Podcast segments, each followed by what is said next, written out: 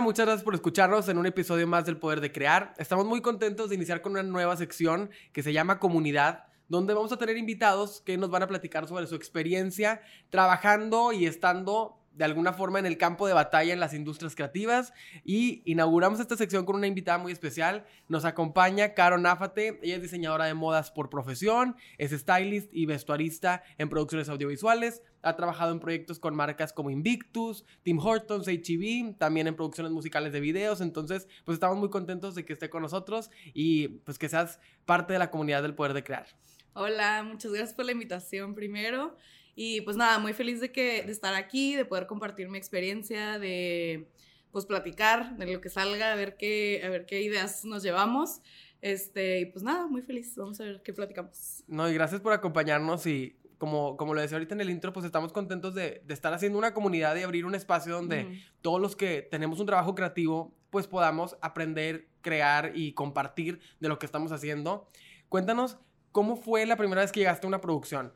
Los que estamos mm, inmersos en el tema, pues sabemos que cuál es como la dinámica de una producción audiovisual, pero me imagino que en tu primera experiencia, que tú que venías de una carrera de, diseño de modas, eh, a lo mejor fue sorprendente, ¿qué fue lo que más te llamó la atención en primera instancia? Sí, pues ve, al principio, o sea, bueno, en mi carrera de moda yo tenía que hacer pues mis trabajos de costura, ¿no? Y de confección y de diseño y todo esto. Entonces hacíamos como que trabajos súper impresionantes y nos pedían que los documentáramos con foto y al final en los últimos semestres también con video, ¿no? Entonces pues siempre yo tenía que armar como que una mini producción, yo sin saber lo que significaba eso, pues armar yo una sesión editorial de que, ah, bueno, pues yo voy a tomar las fotos, voy a maquillar a mi modelo, a qué modelo voy a conseguir, como que todo esto, ¿no? Todo eso muy editorial, como que buscar una locación, este, todo.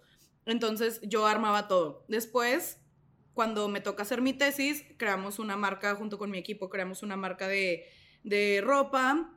Este, y nosotras por querer, este, como overachievers y de que, hay, vamos a hacer un chorro de cosas así, dijimos, vamos a hacer un fashion film de la, de la marca para, pues, como que entren en la parte de promoción y todo esto, ¿no?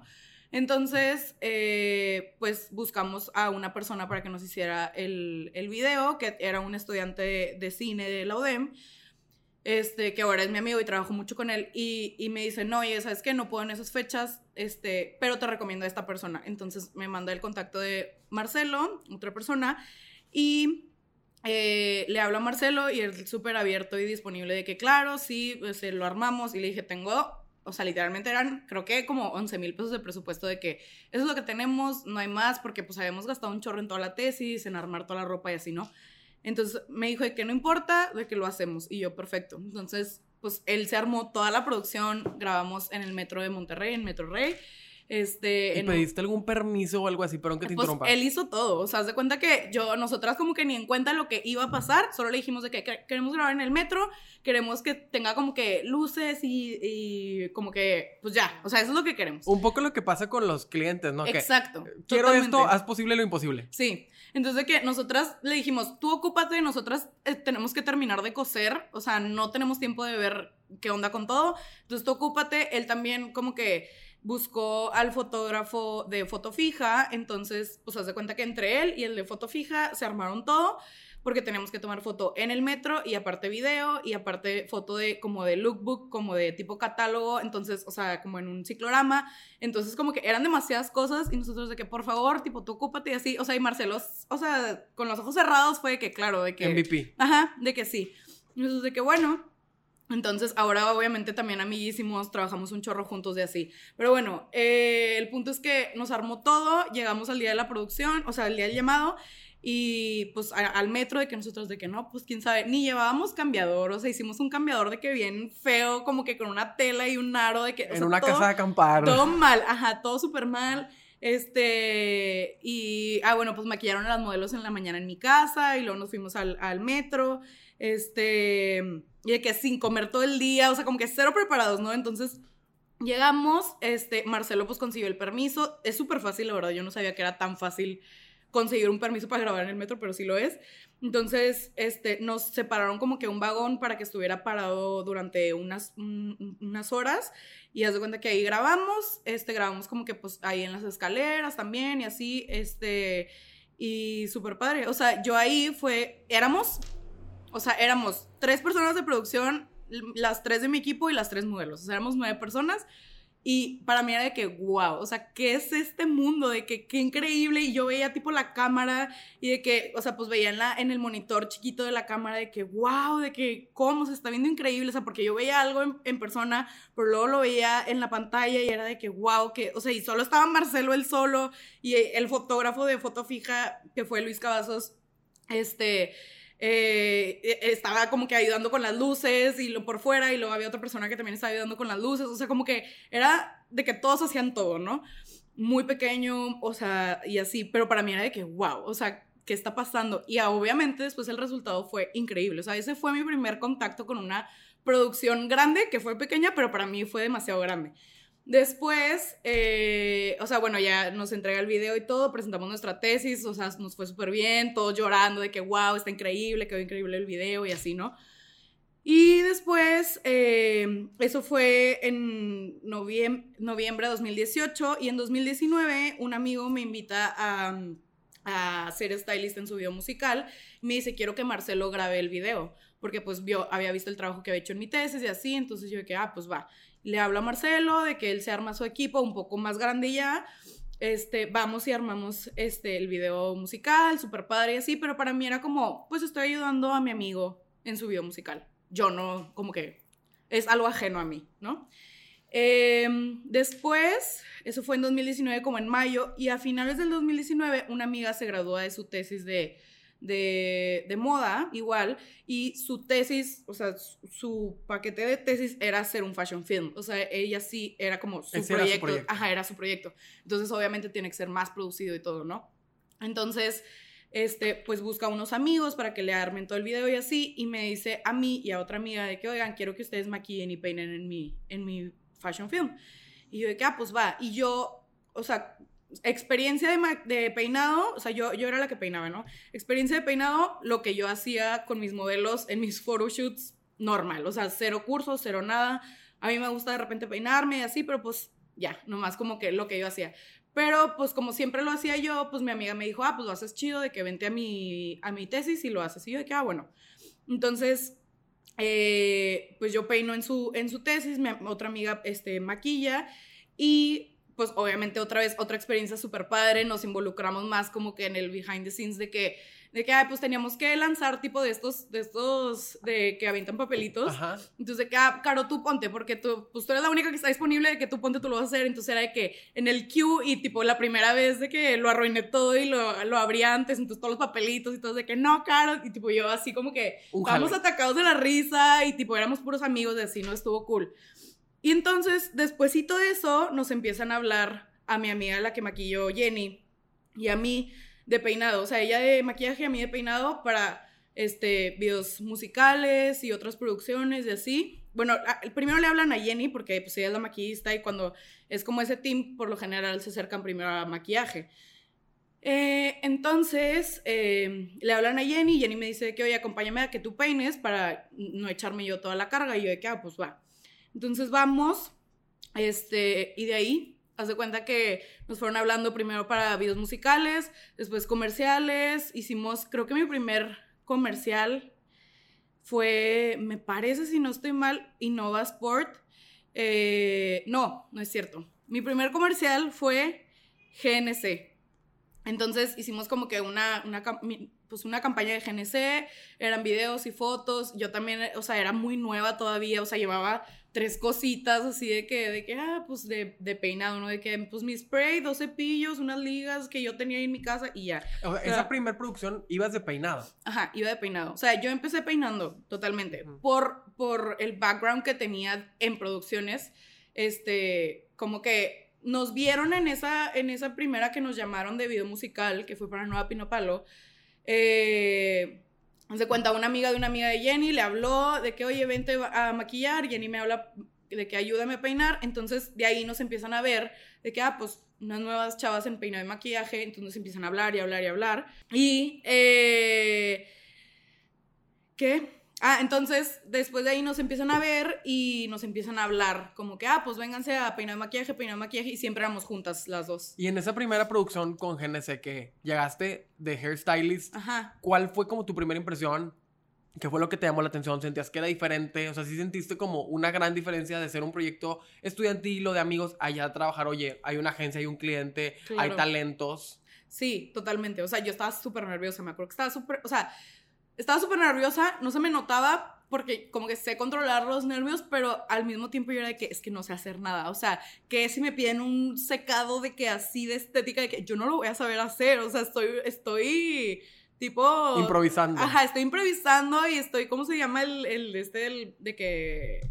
eh, ay, de que como que finges. Ajá, sí, De- sí, sí. de- ajá, sabes de que estoy El fingiendo. síndrome del impostor. Ándale, eso, de que, de que yo estoy fingiendo, o sea, de que claro que no, o sea, ¿por qué? Y el número uno, ¿por qué me contratan? Aparte era como, wow, que me van a pagar por ir a peinar, de que, ¿qué? O sea, por hacer peinados, o sea, hice tipo unas trenzas, de que un planchado y ya, de que, y ya me pagaron, no me acuerdo, ni me acuerdo cuánto me pagaron, este, pero era como, wow, o sea, Es me que están aparte- pagando por eso. En el mundo, bueno, yo tengo esa experiencia que en el mundo de las producciones es, es difícil encontrar quien haga peinados. Sí, Es sí. difícil porque a veces los peinados como más tradicionales, como dices, por decirlo de una forma, los que son de estética, Ujú. secado, planchado, todo eso, es más, más fácil que una makeup artist o hairstylist Claro. sepa hacerlo. Que, oye, pero es que no quieren unos peinados así con este estilo. Eso es bien complicado Ajá. encontrar quién. Sí, entonces cuando son cosas, ah, o sea, por ejemplo, ahorita ya casi no hago peinado, pero hice mucho tiempo peinado, o sea, pues no me acuerdo cuántas producciones me eché eh, eh, haciendo puro peinado, pero llegó un punto en que yo decía, pues me gusta hacer peinado, pero pues quiero hacer vestuario, ¿sabes? O sea, pues yo estudié moda, me encanta la ropa, me encanta jugar con la ropa, trabajar con ropa, o sea, quiero hacer eh, stylist, styling. Entonces, este, pues le empecé a decir, o sea, ya que me, ya que llevaba como a lo mejor que unos ocho meses trabajando en producciones y me empezaba a llevar ya con las productoras y así, les empecé a decir que, oigan, háblenme para, para hacer styling, o sea, me gusta mucho, yo estoy de moda, me gustaría hacer esto, ¿no? Y de que, ah, perfecto, sí. Entonces, pues también nunca, nunca tuve ese brinco de, ah, bueno, primero voy a ser asistente. Entonces, siempre fui peinado, o sea, como que jefe de peinado o, lo que sea, y luego de que jefa de vestuario, de styling. Entonces, por ejemplo, en, ahora que dejé de hacer este peinado, no por, o sea, no porque si me hablan, si voy, ¿sabes? O sea, como que sí me gusta seguirlo haciendo, pero ya me dedico más a styling, este, y ya me hablan más para styling también.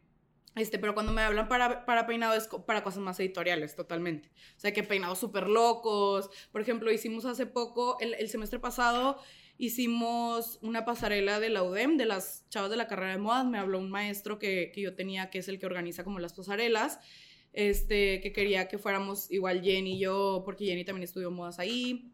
Y pues que armáramos nosotras nuestro team este, para ir a peinar y maquillar. Entonces hicimos peinados súper locos. Y luego ahora hicieron un fashion film de todos los diseños de las alumnas de, de este semestre, entonces igual hicimos peinados súper locos, súper interesantes, o sea, como que ya cuando hago peinado, lo, o sea, me gusta hacerlo más así, ¿no? O sea, como que no nada más de que, ay, pues nada más ven a peinar y así, o sea, sí voy, pero pues me gusta más meterme a las cosas más creativas. ¿no? Claro, y porque pues tu, tu carrera se fue como transformando. Ajá. Al final, como dices, tú estudiaste la carrera de diseño de modas, tenías, por supuesto, todo el contexto que yo lo interpreto así, o sea, al- en el momento que tú dijiste, oigan, considérenme también de stylist, pues tenías como eh, las credenciales, por así decirlo, y, y no digo que tengas que estudiar modas para Ujú, ser no, stylist, nada. pero en, ese, en este caso tú sí tenías como, oigan, he hecho ropa, eh, Sí. este, elegido vestuarios para modelos, pues tengo como la experiencia Ujú. eh, y se fue transformando y comenzaste hacer styling. ¿Y cuál fue entonces tu primera producción donde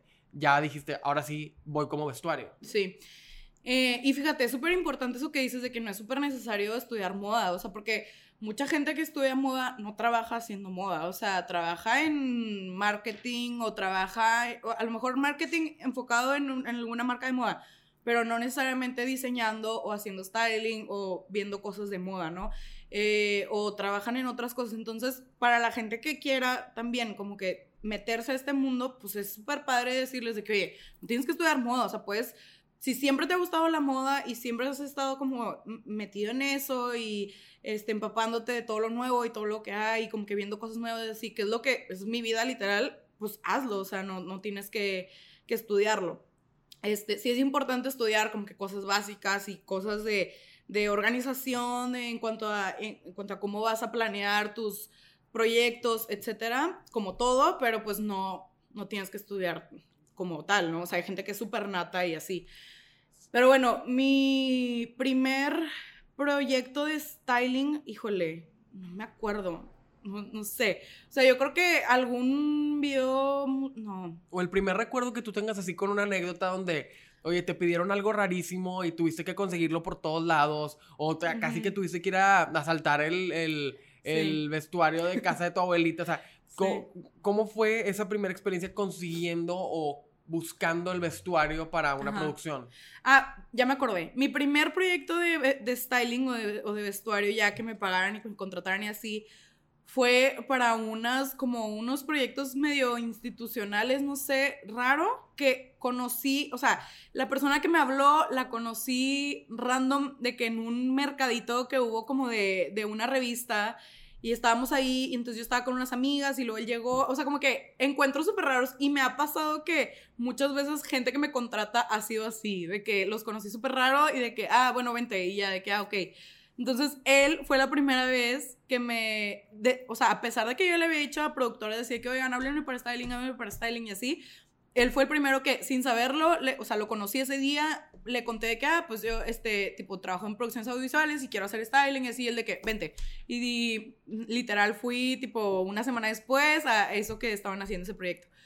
Y de ahí empecé a hacer como que más cosas. Obviamente igual, a ese, a ese proyecto fui súper, de que mi plancha, eh, y, y, me acuerdo que me había llevado mi plancha de, de la, o sea, de mi casa, de, de, la de mi mamá, porque o sea, tenía unas planchas de vapor, pero súper viejitas que no funcionaban tan bien. Entonces era de que, pues no tengo plancha de vapor, ni modo, pues me voy a llevar esta. Y el burro de planchar. Ajá, no, ni me llevé burro. Planché de que en la, una mesa que había ahí, de que, donde estaba lo de make-up, porque ahí me habían puesto. Entonces, tipo, en una mesa como de madera y tipo ahí planchando. Y obviamente de que, pues no, ni fui de compras, o sea, le pedí ropa a toda la gente que, a los talentos que iban. Y yo de que, pero es que, ¿cómo le voy a pedir ropa a ellos? O sea, no, de que no se puede eso. O sea, como que no sé, en mi mente eran como que muchas cosas de que qué está pasando, ¿no? Y, eh, pero el primer, o sea, la primera producción que me acuerdo que me mató, o sea, que yo de que, ¿qué es esto? O sea, sí, o sea, o sea, que dije, que te voló la cabeza. Ajá, de que esto es demasiado, o sea, de que nunca había tenido una producción tan grande, fue la de HIV, del 25 aniversario de HIV en, en México. Este, pues era una campaña anual que hicimos en, en 2021, en diciembre, y haz de cuenta que la campaña iba a estar todo el año, ¿no? Entonces era un, video, este, para, pues para, de, festejar los 25 años de HIV en México y así pero eran muchísimas locaciones, muchísimos talentos, o sea, era demasiado, o sea, y, y, a pesar de que eran cosas sencillas, porque pues es HIV, ¿no? Ropa casual, este, puede que la mamá, que el abuelito, que la niña, que el papá y así. Pero a veces lo más sencillo es lo más complicado, ¿no? Exacto, o sea, eran demasiadas, o sea, demasiadas personas, demasiados cambios, entonces de cuenta, tipo, querían de que, ah, pues la familia va a estar en tres locaciones diferentes, de que la familia uno va a estar en tres locaciones diferentes, entonces en todas las tres locaciones tienen que tener diferentes cambios, pero luego esta familia, o sea, esta mamá va a estar como que 20 años atrás y luego 20 años enfrente y no sé qué, y como que, y luego de que los abuelos como si se conocieran, y luego de que, o sea, eran demasiadas cosas que yo era de que no, ¿qué es esto? O sea, demasiado. Entonces, esa vez... Haciendo árbol, árbol genealógico. Sí, sí, yo de que, a ver, o sea, ¿qué está pasando? Entonces, esa vez fue la vez que, o sea, yo estaba mal, o sea, muy mal me puse, me acuerdo, porque, o sea, obviamente como en todas las producciones me dieron súper poquito tiempo para, para planear todo. Entonces, tipo era de que, haz la propuesta, ya, ok, hice la propuesta buscando todo, no sé qué, hice la propuesta, la mandé, me dijeron de que no, este no, esto sí, bla, bla, bla. Ya voy, compro las cosas, este, yo ve que con demasiadas bolsas en H&M y en Zara y en Pull&Bear y tipo en todos lados, de que en CNA y de que comprando en mil lugares, este, y, este, haz de cuenta que mis amigos de que te ayudamos, o sea, porque me acuerdo que me habían dado creo que un asistente y nadie de la, o sea, como que yo en ese momento no tenía a un asistente fija que me ayudara siempre y así, ¿no? Ahora sí lo tengo. pero entonces como que no tenía nadie de confianza y era como que a quién le digo y así. Entonces le digo a un amigo que él trabaja en producciones, pero pues él dirige, produce y así, ¿no? Y me dice que yo te ayudo, no, no importa, o sea, nunca he hecho vestuario, pero pues te ayudo. Y yo, ok. Entonces, tipo, él me acompañaba a hacer las compras y luego Jenny, mi amiga que les digo que maquilla, ella iba también a estar en ese comercial y me dijo que pues también voy y te ayudo. Entonces iban y me ayudaban en la tienda de que a ver qué falta. Y yo de que no, no, es que, que no, no. O sea, como que eran demasiadas cosas que yo estaba pensando y luego hablando con agencia y luego hablando con cliente y luego de que no, no, o sea, como que eran muchas cosas. Eh, entonces, como que fue muy poquito tiempo en el que, o sea, yo estaba en crisis, yo tipo exploté, ¿no? Y luego me acuerdo que, o sea, me, eh, iba a ser nocturno porque íbamos a grabar en tienda. Entonces, cuando se graba en tienda, en un supermercado, tiene que ser nocturno porque, pues, cuando no haya gente, ¿no? Que eh, también es una cosa súper interesante que yo no sabía. O sea, esa, o sea, esa vez me impactó muchísimo de que, wow, o sea, como cuando graban los comerciales de que en Soriana, en lo que sea, em, eh, pues tienen que, o sea, la gente sigue trabajando en la tienda en las noches. De que, pero es algo que tú no te das cuenta. O sea, estaba, la tienda estaba cerrada, pero pues estaba de que la gente de panadería, la gente de carnicería, la gente de los pasillos, de que ordenando, limpiando, o sea, la, la tienda sigue funcionando pero sin clientes.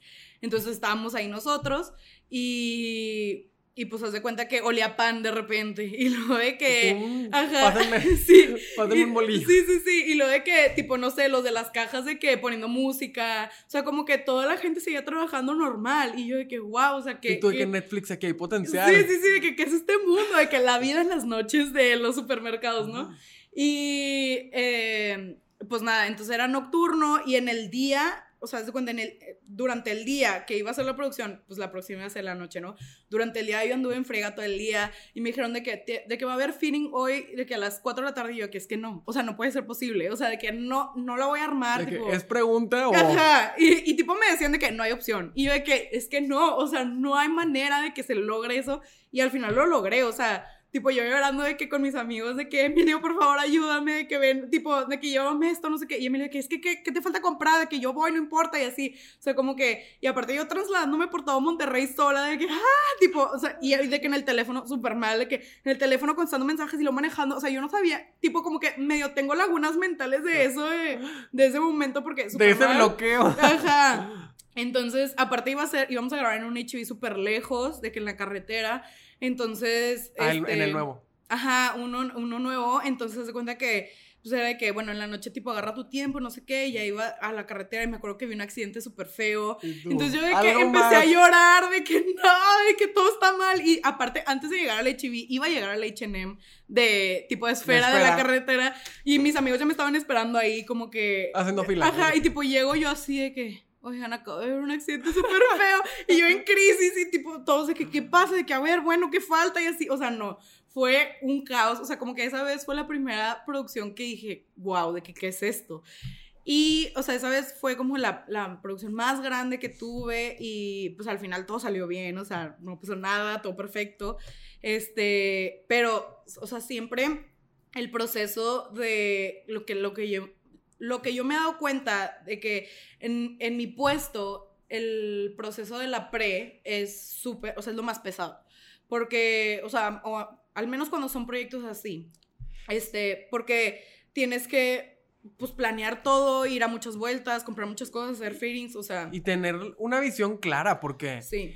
a veces pasa que, como dices, tienes bien poquito tiempo para hacer una pre y, y, y, si no tienes una visión de que estoy buscando esto, necesito esto, pero ahora mismo, sí. literal es como pararte en medio de la nada y dar vueltas. O sea, no, no, si no tienes un, una, un rumbo, te pierdes totalmente. Sí, sí, totalmente. Y aparte, o sea, cosas súper importantes, como que buscar este, tu círculo de apoyo siempre, o sea, como que haya gente que, a la que puedas recurrir en momentos de crisis, este, también ser súper, eh, como proactiva o no sé cómo se diga la palabra correcta, como resolver rápido, ¿no? O sea, porque muchas veces dices, ay, en HM encuentro eso y llegas a HM y a todos los HMs y no hay.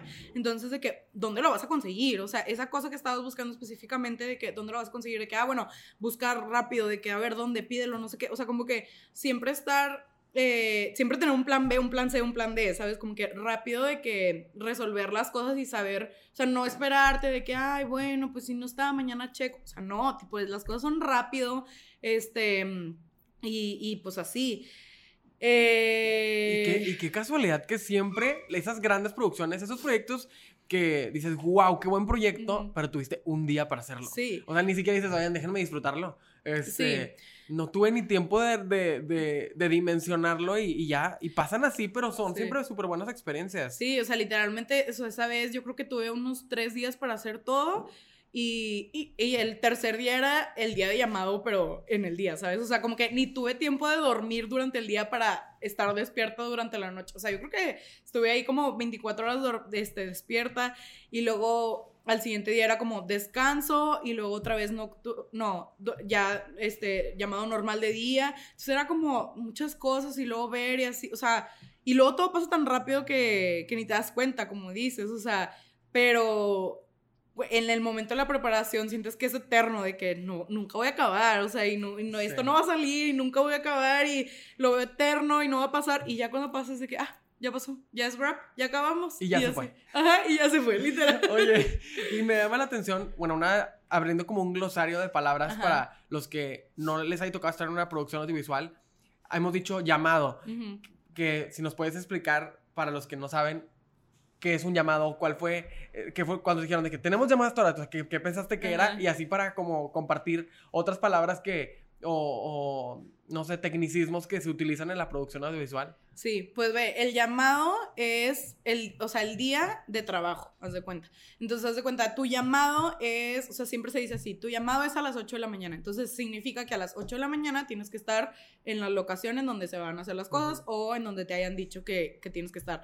Entonces, ese es el llamado, o sea, literalmente, pues el día de llamado es el día de trabajo de Que la producción. Que si lo traducimos es como el, el no sé, el calendario, o el, Ajá, la cita, el appointment. Ajá, de, sí, bueno, el llamado es tal día, pero es un concepto que realmente solo se usa en producción Sí, solo se usan producciones y mucha gente se saca de onda de que, Sí. ¿cómo que el llamado? O sea, de que quién te está llamando, el llamado divino, de que sí.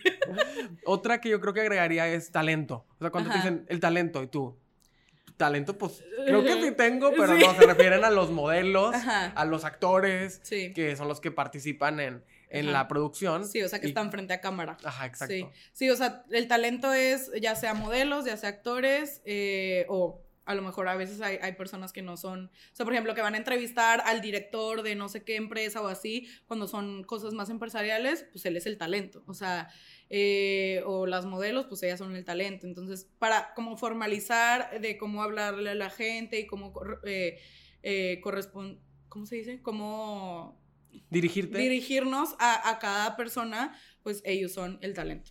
¿Qué otra palabra agregarías así que, que se Mm. utiliza únicamente en el, en el, en el Pues, por ejemplo, ahorita que dije que el, el rap, o sea, el W-R-A-P, el rap es el, o sea, el cierre del día de llamado. O sea, cuando ya terminamos todo, última toma, ya corte, terminamos, y de que it's a rap. Entonces, o sea, es como, ya, terminamos. Es, es cerrar como el, el día de llamado. Eh, ¿Qué otra cosa podría decir?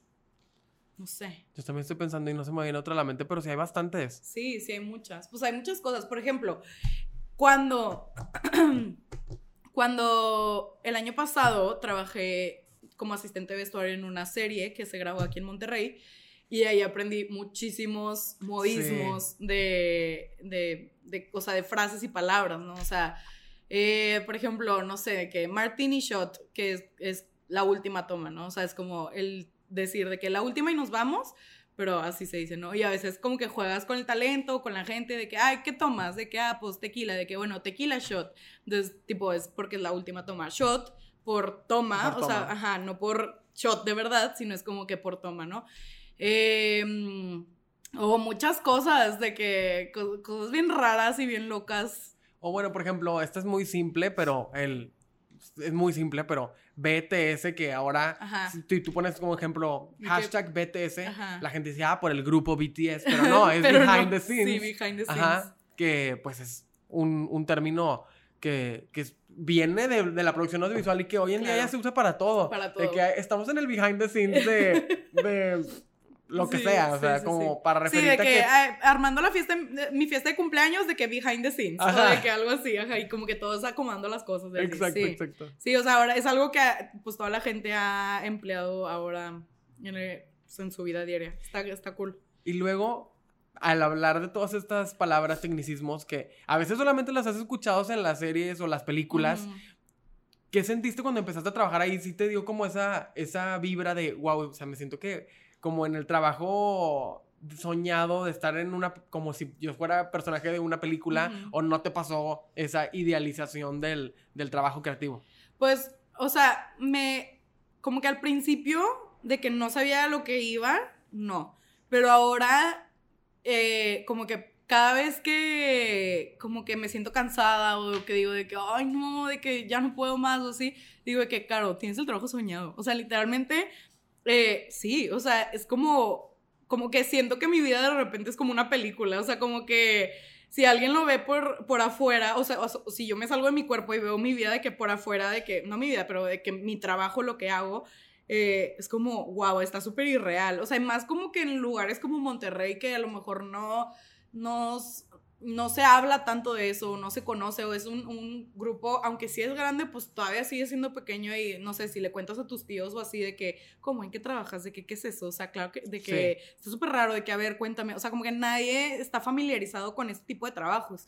Entonces, eh, pues sí, o sea, cuando lo veo de afuera es de que, wow, o sea, mi trabajo en esto, o sea, me pagan por venir a estar viendo, o sea, de que a vestir gente, sea, si lo dices fríamente, de que me pagan por venir a vestir gente, a decirles literalmente que se pongan, de que pues yo digo que se tienen que poner esa camisa y eso y eso y eso, y todos de que, ok, y luego de que ver cómo se hace un comercial o cómo se hace un video musical, o sea, como que ver cómo toda la, o sea, y siempre que estoy presente en una producción, me trato de, de, de verdaderamente estar presente y ver lo que hace toda la gente, porque un número uno es súper importante, o sea, como que estar consciente de todo lo que está pasando, pero también como que, ah, de que, wow, o sea, mira cómo están acomodando esas luces, o de que ve, la cámara ahora está haciendo esto, o ahora van a hacer este movimiento, o sea, este tiro, de que no sé, van a hacer dolly out, entonces están poniendo el riel y no sé qué, como que he aprendido muchas cosas de observar, este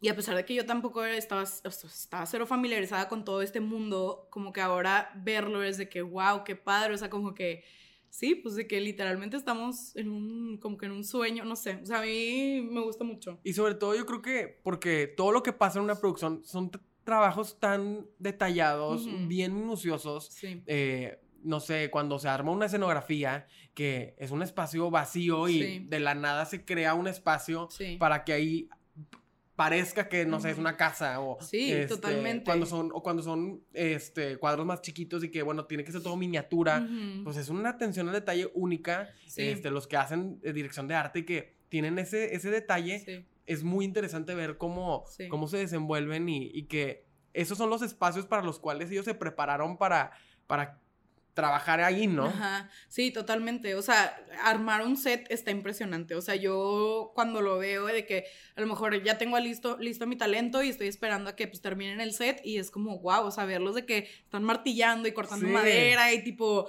eh, limpiando y pintando paredes y es como, wow, o sea, de que esto que era un lienzo en blanco ahora va a ser un, lo que sea, ¿no? De que una tienda o, wow, o cuando vamos a tienda este, y trabajamos en tienda, o sea, por ejemplo, cómo tienen que modificar cada cosita, o sea, por ejemplo, he hecho muchos comerciales con farmacias del ahorro, entonces tú no, tú no te das cuenta, pero en la farmacia llegas y hay muchos...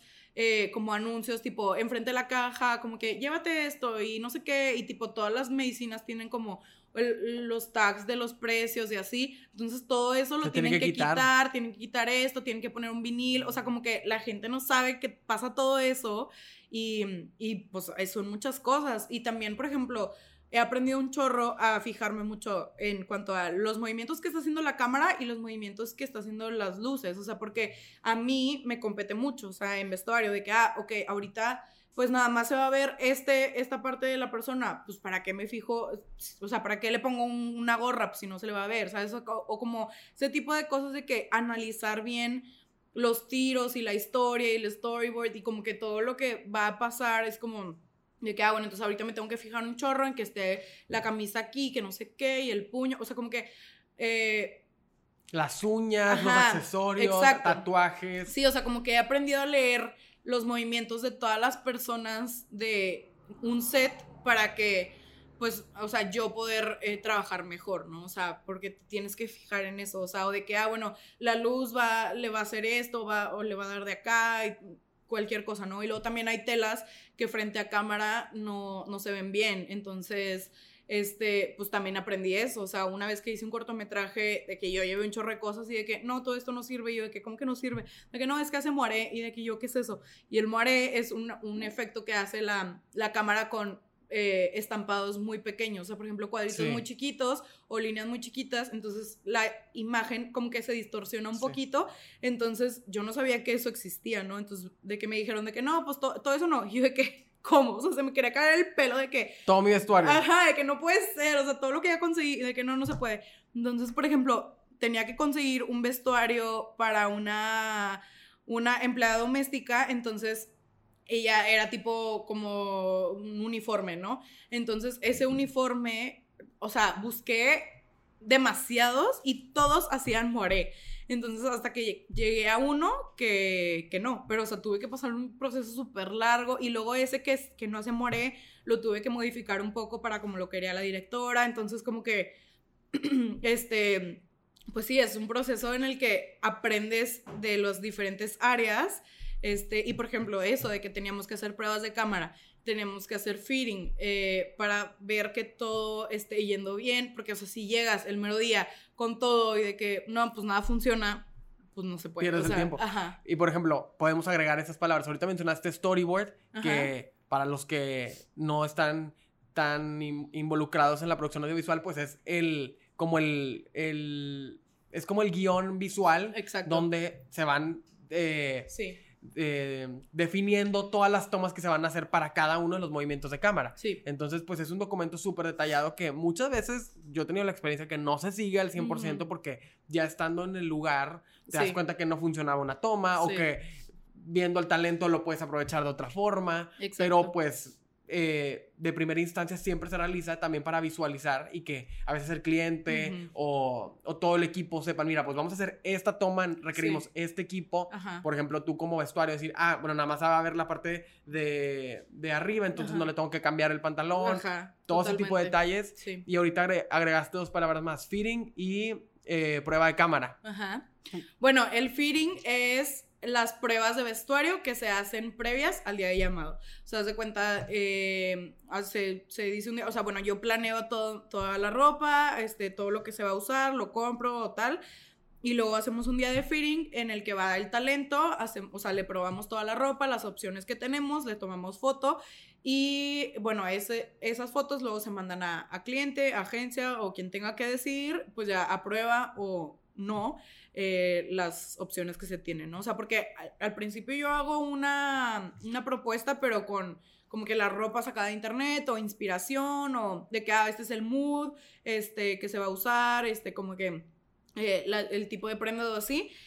Pero después, ya que se hace realidad, pues es otra cosa, ¿no? O de que, ah, bueno, yo quería una camisa roja, pero pues no había, solo había azul. Entonces, bueno, ahora como que cambiar a azul o como que ese tipo de cosas este, ese es el feeling, ¿no? O de que, ah, bueno, este talento yo pensé que se le iba a ver así, pero pues no se le vio así la ropa o diferentes cosas, ¿no?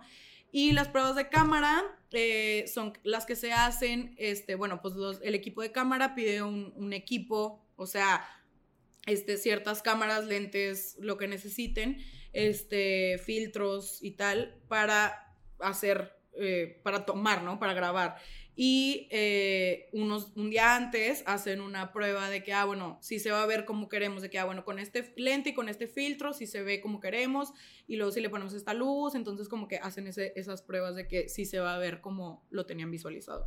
Sí, que es, es muy, muy curioso que, como decíamos, la preproducción es muy extensa, muy al detalle, se tiene que preparar, todas las áreas se tienen que preparar muchísimo, pero nada está definido hasta que se graba. Sí. Nada, hasta que se toma la foto, porque todo puede cambiar. Este, incluso hasta los talentos, a veces te mandan el casting y tú eliges y luego los ves en prueba de cámara y no quedan el uno con el otro, o ya cambió de la fotografía que mandó, entonces tienes que pensar en otra cosa, ya no da con el perfil. Este, a nosotros una vez nos pasó que teníamos una producción y pues ya eligió el cliente el talento súper bien.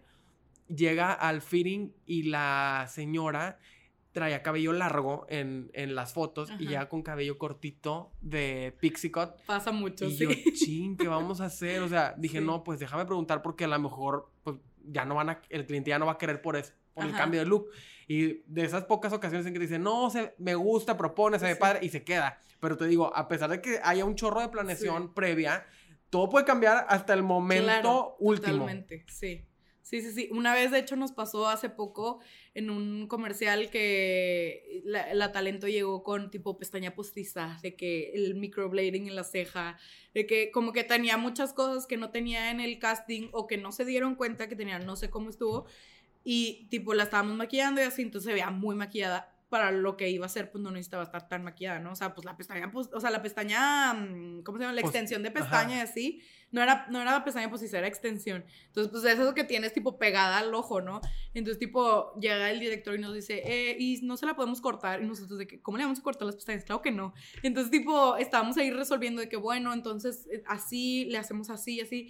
Total, terminó siendo otro personaje, o sea, como que intercambiaron personajes. Sí. Y, o sea, porque pues al final no salió como pensaban o no se dieron cuenta de ese pequeño detalle o la talento llegó con cosas que no tenía previstas también me ha tocado así que llegan con los hombres de que de que con sin barba y en el casting salía con barba o de que de que Es pues que píntale barba de que no, es que no se va a ver puede, no se igual puede. o sea Es ese exacto. tipo de cosas que nada más los que estamos trabajando y que tenemos Sí. la visión y toda la, Sí. toda la intención de que el proyecto salga de una forma, Ajá. lo vemos. Hay gente, hasta a veces el mismo cliente te dice, Sí.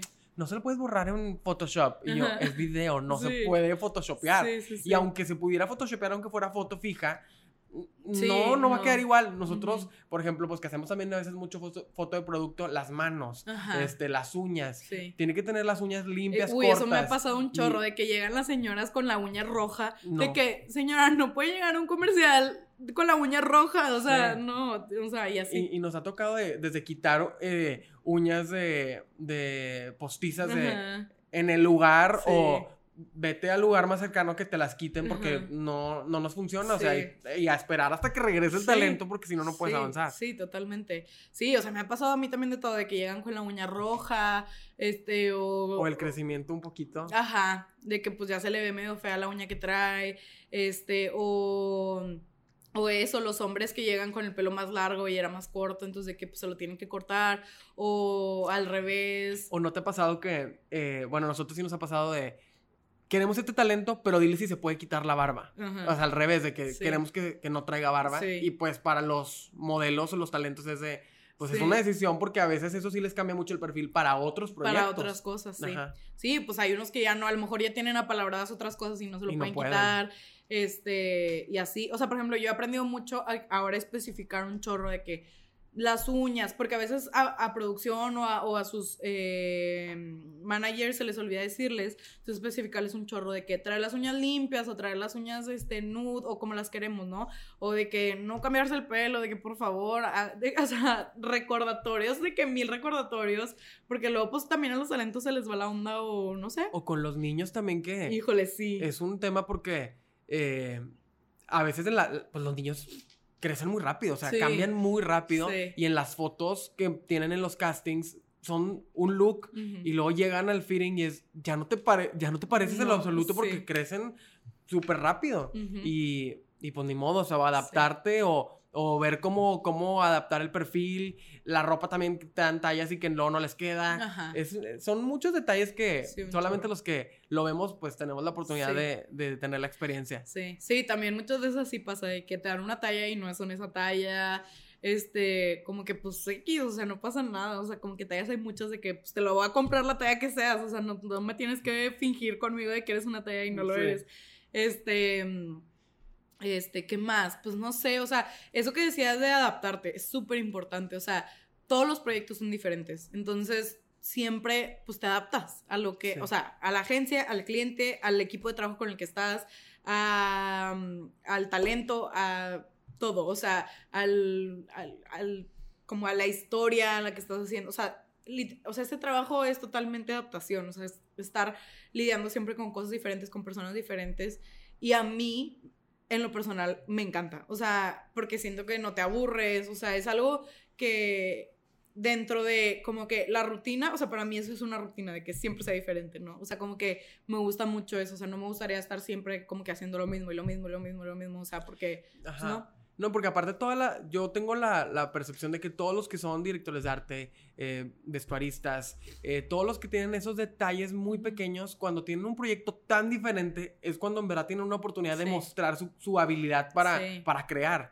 Eh, y que independientemente de que todo sea diferente, siempre tienes como esos destellos en donde tú puedes meter algo que sea de tu estilo. Por eso vemos a veces las películas que tienen el mismo director de arte y que tienen el mismo look, porque pues es el mismo la, misma mente detrás de eso. Este, y creo que es algo que me gusta del trabajo creativo, que aunque todo tenga una intención y un objetivo distinto, tú le pones tu toque y ya es como lo que te distingue, porque siento que también en todos estos trabajos de, de vestuario, etcétera, tienes que desarrollar esa habilidad de, de un criterio, de decir, bueno, en mi criterio, esto es lo que me gustaría que, que, que, se utilizara o que se viera así o que tuviera esta visión.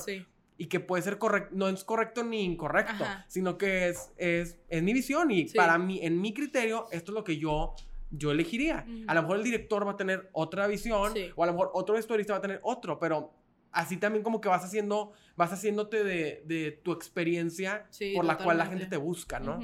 Sí, totalmente. O sea, por lo general, lo que más me toca adaptarme es a los directores. O sea, porque al final de cuentas, los directores son los que tienen algo en mente y quieren que pase así. Y a veces es como, oye, no se logró. O sea, porque está imposible tu idea y hay que. O sea, te propongo esta otra, como que convencerlos de que mira, si se ve padre, si va bien, o sea, como que no te claves tanto tampoco.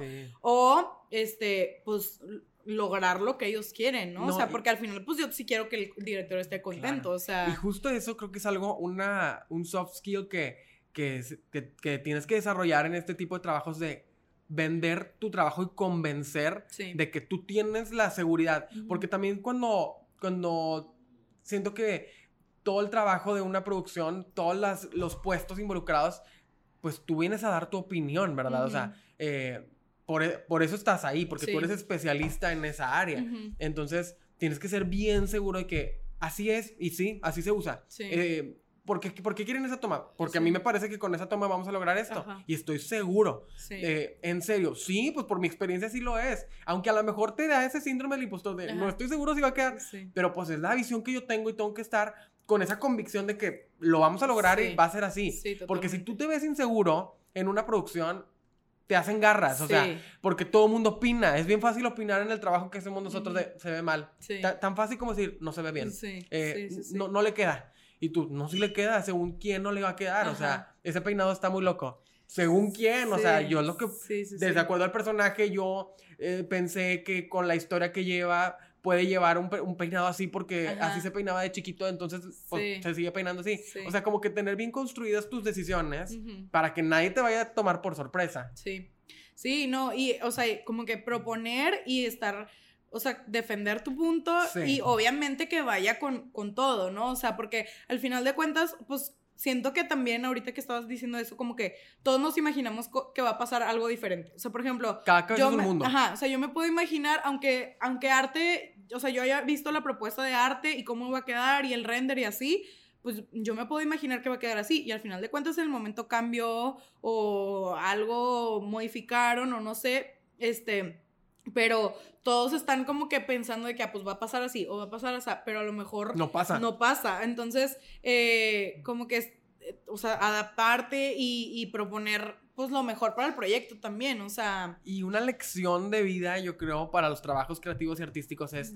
No es personal. Claro. Se toma la decisión para el proyecto. Y también si te toca ser director, o te toca ser líder, o te toca ser brand manager, tienes que entender que no es contra ti, no es que te quis... Bueno, a veces, a veces sí, a veces sí pasa que sí, la gente sí se agarra cosas Pero pues como en todos los trabajos, Sí, pero sobre todo yo con, con todo lo que es artístico y con ese tipo de decisiones de, por ejemplo, si eres talento y no quedaste en el casting, no es porque seas mal talento, porque no ibas con el perfil. Exacto. O te dijeron que todo tu vestuario no y que quieren otra propuesta. No es porque esté mal tu vestuario, es porque se necesitaba otra cosa. O sea, cuando empiezas a ver las cosas así, como que empiezas a madurar un poco y a ser más inteligente emocionalmente de, pues sí, no pasa nada. O sea, estamos haciendo un trabajo yo hago lo, lo- mi parte, tú haces tu parte, Claro. y tu parte te toca decir que sí, que no. Sí. Eh, y así es, o sea, pero no es que la traigan contra ti ni nada de eso, porque mucha gente se hace un, una tormenta en un vaso de agua con ese tipo de cosas. Sí, sí, yo aprendí un chorro de eso. Ahorita ya me vale de que, ay, pues no importa, si no quieres ponerte eso, no te lo pongas, no me importa. O sea, como que, o sea, no que no me importe, pero pues, o sea, no me lo voy a tomar personal. O sea, aquí están otras tres opciones que te voy a traer y ya, de esas vas a decidir. O sea, también esto, súper importante, por ejemplo, al, al menos en mi área, yo decir, ok, esta es la opción que me súper encanta, pero, Pero no voy pasa a- nada si no Ajá, queda. Pero no importa, no pasa nada si no queda, porque traigo estas otras tres opciones que también me encantan. Esa me gustaba más, pero si no queda, no importa. O sea, como que... eh, Es una línea bien delgada. Sí, sí, súper delgada en el que, pues yo también me preparo y digo, ok, pues voy a llevar otras opciones para no quedar también como payasa de que, pues nada más traes una opción que te encantaba, pero pues a nadie le gusta, o sea, y ya, pues sí dices de que, ay, ok, o sea, Sí. pero pues luego, ya, o sea, como que entre todos vamos construyendo este, lo, mejor para el proyecto y, y, y al final, pues todo sale. O sea, como que mi mentalidad siempre es todo sale, todo va a salir, no pasa nada, todo está bien. O sea, como que he ido agarrando ese pensamiento de que, de que al final de cuentas, pues todo va a salir y no pasa nada si te dicen que no a algo, o sea, en, otra cosa te dirán que sí, algo súper chido y súper loco, ¿sabes? O sea. Oye, y luego, ya para ir cerrando un Ajá. poco la plática, cuéntanos la anécdota, o sea, la anécdota que se lleva a todas, o sea, que tú dices, wow, lo mejor que me ha pasado, lo más divertido, lo que no, nunca voy a poder olvidar, eh, bueno, malo, chistoso, pero que tú digas, wow, es- neta, nunca voy a olvidar esa producción o ese momento porque pasó lo, in- lo inesperado o eh, logramos lo que nadie creía que era posible. ¿Cuál ha sido esa anécdota? Ok. Mm, pues no sé si. No sé si. Eh, como que sea. Como que wow, así. Pero tengo una. una un proyecto como que muy especial en mi corazón que lo. que, que me ha gustado mucho. eh, que yo hice el año pasado. En. Pues como en junio o algo así. eh, que era para una marca de una casa de apuestas online. Y cuando me propusieron el proyecto, para, o sea, yo era que está súper loco esto, o sea, no, no lo voy a lograr. O sea, y, y al principio, cuando fue la primera propuesta, era muy grande, o sea, demasiado, demasiado laborioso y así. Y entonces yo de que, pues va, ok, como que lo acepté, que todo bien, no importa. Y después, conforme fueron pasando los días, también como que entre cliente y entre agencia fueron modificando la idea y algunas cosas se bajaron, otras cosas eh, se mantuvieron y así. Pero pues igual seguía siendo un reto para mí, o sea, yo era que esto es súper complicado. Iban a ser tres comerciales en tres días y, este, pues haz de cuenta que eran como que muy temáticos cada uno. O sea, uno era como una temática de fútbol americano, entonces yo tenía que conseguir tipo eh, de uniformes de fútbol americano, pero personalizados a la marca, de que los colores y así, ¿no? Y luego otro era como, como en un bar, como que estaba la gente en un bar, pero en ese querían como que estos, estos, eh, esta idea loca de que cuando está como un maniquí y luego está, se voltea y sale una persona real, no sé cómo explicarlo, pero ha- hay referencias de otros, otros comerciales que pasa eso, es como medio chistoso, medio clumsy, como que así, este, entonces eh, querían hacer esa idea y yo era de que es que no sé cómo lo voy a hacer, pero bueno. E- y luego en, la, en el tercer comercial era como una pijamada, como de niñas y así.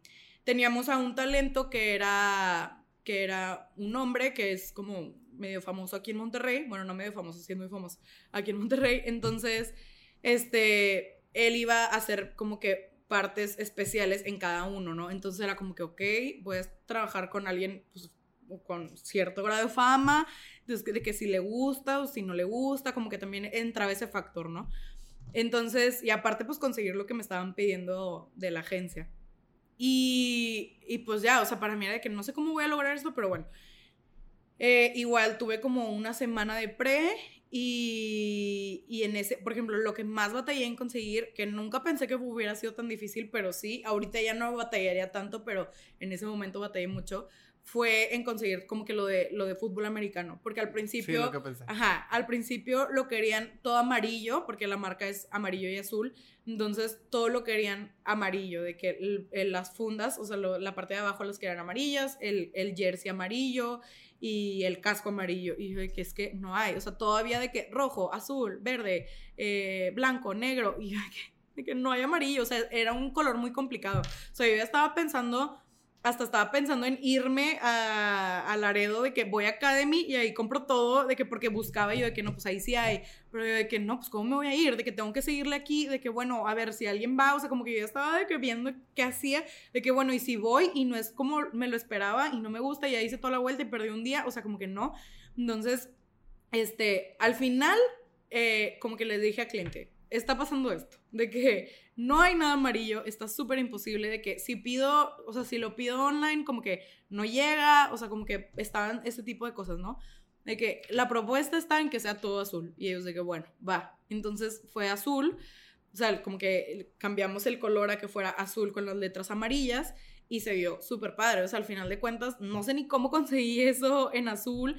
Este, y todo el mismo tono de azul, porque pues lo conseguí con personas diferentes. Y luego los cascos los conseguí eh, grises. Creo que era uno gris y otro era azul, pero estaban bien feos. Entonces era, o sea, le Pintarlos. Ajá, le hablé a, mí, a, a mis amigos de arte de que, oigan, ¿cómo lo pinto? De que creen que va a salir bien o no va a salir bien, de que, ¿cómo le hago? Y así. Y unos me decían de que no va a salir, o sea, va a quedar horrible. Y otros me decían de que, no, pues, este, líjalo. Y así como que me dan tips. Y yo de que, bueno. Entonces, tipo, yo dije, de que chingue su madre, yo lo voy a hacer, sí me va a salir. Entonces, tipo, pues ya lo hice y lo pinté, me quedó increíble. Todos de que, wow, o sea, ese día que, que fue el día de llamado pues nadie había visto el, el- uniforme más que pues eh, la directora, ¿no?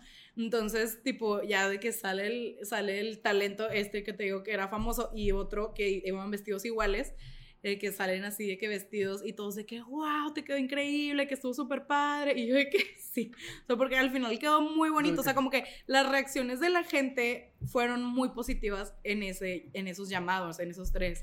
Igual en el día del bar también de que este, el, el mono que tenía que estar pegado acá atrás al talento, como que un maniquí. Y, o sea, era como que formar la cabeza de un mono, porque no podemos usar como que la cabeza, o sea, la querían muy específica, de que queremos que sea un señor con bigote, pelón, o sea, como que lo tenía que hacer. Entonces era de que, ok, entonces junto con Jenny, que estuvo en maquillaje, era de que, bueno, pues a ver cómo lo hacemos. Entonces estábamos ahí de que ingeniándonosla, hicimos el cuerpo, entonces como que nunca lo habíamos probado, ese sí no lo probamos y fue de que pues a ver si lo podemos lograr ahí, de que yo digo que sí, pero bueno. Entonces tipo ahí haciéndolo y, tipo cómo quedó y, quedó súper padre y todos de que wow, pero es que quedó súper padre. O sea, como que esa vez como que toda la gente estaba de que eh, súper emocionada de que había quedado muy padre y muy divertido todo. Y luego en el día de la pijamada, pues este talento el famoso este, tenía que llevar como una pijama y traía como una peluca larga. O sea, y, y no querían que se viera como que es una niña. O sea, porque primero tenía la cara tapada y luego se la destapaba. Y, pero se le veía el pelo largo y se le veían como unas pantuflas con plumitas y así. Pero no querían que se viera como que es una niña, sino, o sea, que era un hombre con pelo largo. Entonces, como que también de que eso, de que, ah, bueno, entonces de qué color tiene que ser la pijama y las pantuflas y así, ¿no? Entonces, tipo, le conseguí una pijama súper padre azul y, y le hice unas pantuflas como que con unas plumas de que amarillas. Entonces, todos estaban fascinados de que, es que, wow, las pantuflas me encantan. Y entonces, todos estaban, o sea, como que todos los días te digo, a- eh, a- o sea, como que a todo el crew este, le interesó mucho, le llamó mucho la atención como que lo que logramos. Este, y ahí me ayudó un chorro mi asistente Steffi que, eh, ahora- o sea, de ahí, no sé si antes, creo que esa fue la primera, la primera producción que tuvimos juntas, que le hablé y le dije, ayúdame, o sea, esta sí no la voy a poder hacer sola y ahora ha sido como que mi asistente que en casi todas las producciones que tengo que, que requiero asistente y pues hemos hecho súper buena mancuerna y como que nos entendemos muy bien y pues me ayudó un chorro, o sea, entonces estuvo, esa, esa producción estuvo muy, muy padre, sí. Sí, pues creo que el, el hecho de que todo el proceso lo viviste y lo transformaste de acuerdo a la marca, Sí. pues son esas cosas que, esos detalles que sí se notan, o sea, por lo que digo, todo el trabajo de la producción es muy detallado y lo vemos nosotros y para nosotros es importante y, y a lo mejor sale un microsegundo la Sí. pantufla, Sí, pero obvio. dices, bueno, tenía que traer pantuflas con, con el toque amarillo, que el Sí. color de la marca. Sí. Entonces se vuelve como algo muy cercano. Ya para ir cerrando este episodio donde, bueno, estamos muy contentos de compartir contigo, ¿qué le dirías a los que nos están escuchando y que no saben por dónde empezar, que no saben eh, cómo iniciar en un trabajo creativo? ¿Qué le recomendarías para, pues, para abrirse camino o, o para encontrar lo que les gusta en una actividad, una profesión creativa? Ok. Pues mira, esta pregunta me la hacen mucho, o sea, y también en, como que en mis redes sociales así de repente me habla gente random y me pregunta de que cómo le hago, de que me encanta lo que haces, de así, ¿cómo le hago? Y yo siempre les digo, aviéntense, o sea, literal, háblenle a gente, eh, yo, o sea, yo el tip que les daría es eso, háblenle a gente que les inter, o sea, que hagan lo que a ustedes les interesaría hacer. O sea, por ejemplo, ah, si ustedes quieren tomar fotos y quieren aprender de foto y quieren como que meterse al mundo de foto, háblenle a un fotógrafo. Si quieren trabajar, o sea, si quieren ser stylist y trabajar con un stylist y meterse a ese mundo, háblenle a un stylist.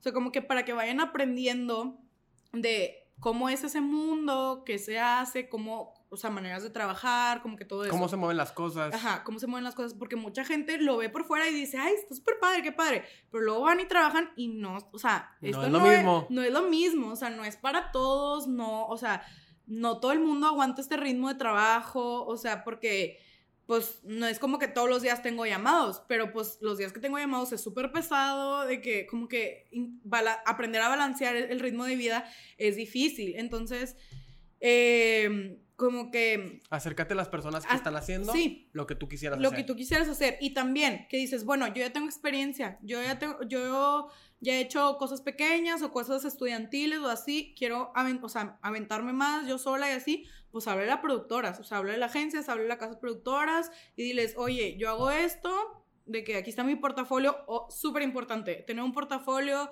o tener un video reel si es que eres de, pues sí, o lo puedes tener siendo la área que seas, pero, o sea, tener un portafolio, tener un video reel, tener una filmografía de, de para poderle mandar a la, a, la, a la gente con la que quieres trabajar, de que ya he hecho esto, velo, di- o sea, y pues si necesitas, ahí estoy, ¿no? O sea, como que hablar a la gente, nunca sabes quién le pueda interesar o quién puede decir que, ah, mira, su estilo me gusta, lo voy a contratar. Eh, sí, o sea, hablarle a la gente para trabajar con ellos, o sea, la gente con la que, con la que te gustaría, o sea, o admires o veas o así, y eh, hablarle a, a casas productoras para mandar, como si mandaras tu CV, así. No, pues Entiendo. te agradecemos muchísimo por estos consejos. Ojalá que todos los que nos estén escuchando tomen nota para que pues vayamos eh, creciendo como industria creativa, que sigamos inspirando, que sigamos compartiendo lo que hacemos, porque pues yo tengo la idea y la compartimos aquí en UMI, que, que si compartimos podemos hacer Sí. mejores cosas y, y se, se hace un, un espectro, un universo de, de nuestro trabajo cada vez más grande donde hay más oportunidades. Entonces, por favor, dinos tus redes sociales para que los que no te conocen puedan seguirte y ver todo lo que estás haciendo. Sí, pues bu- muchas gracias primero por invitarme. Este, me encantó esta plática. Siento que tenemos mil cosas más por platicar, pero bueno, lo podemos Habrá parte, habrá parte 2. Habrá parte 2 después. Este, y pues bueno, me pueden seguir en mis redes sociales. O sea, mi principal es Caronáfate con doble F. Este, y ahí subo siempre como que lo, lo que estoy haciendo, donde trabajo. También subo como que cosas más eh, de styling personal, como que de muchas cosas creativas. O sea, amo todo lo creativo, todo lo visual, todo. Me encanta la moda. Siempre estoy hablando de cosas de moda. Entonces, pues si les interesa me pueden seguir ahí. Y también tengo pues mi cuenta como de portafolio, eh, que es Trapos y Greñas. La pueden ver también en Instagram. Y, pero pues mi principal es Caro Náfate y de ahí ya se van a todas las demás. Listo, para que todos te, te encuentren y puedan ver tu trabajo. Te agradecemos mucho por estar en este episodio Sí. de Comunidad del Poder de Crear. Muchas gracias por escucharnos y nos escuchamos y nos vemos en el próximo episodio. Gracias, bye.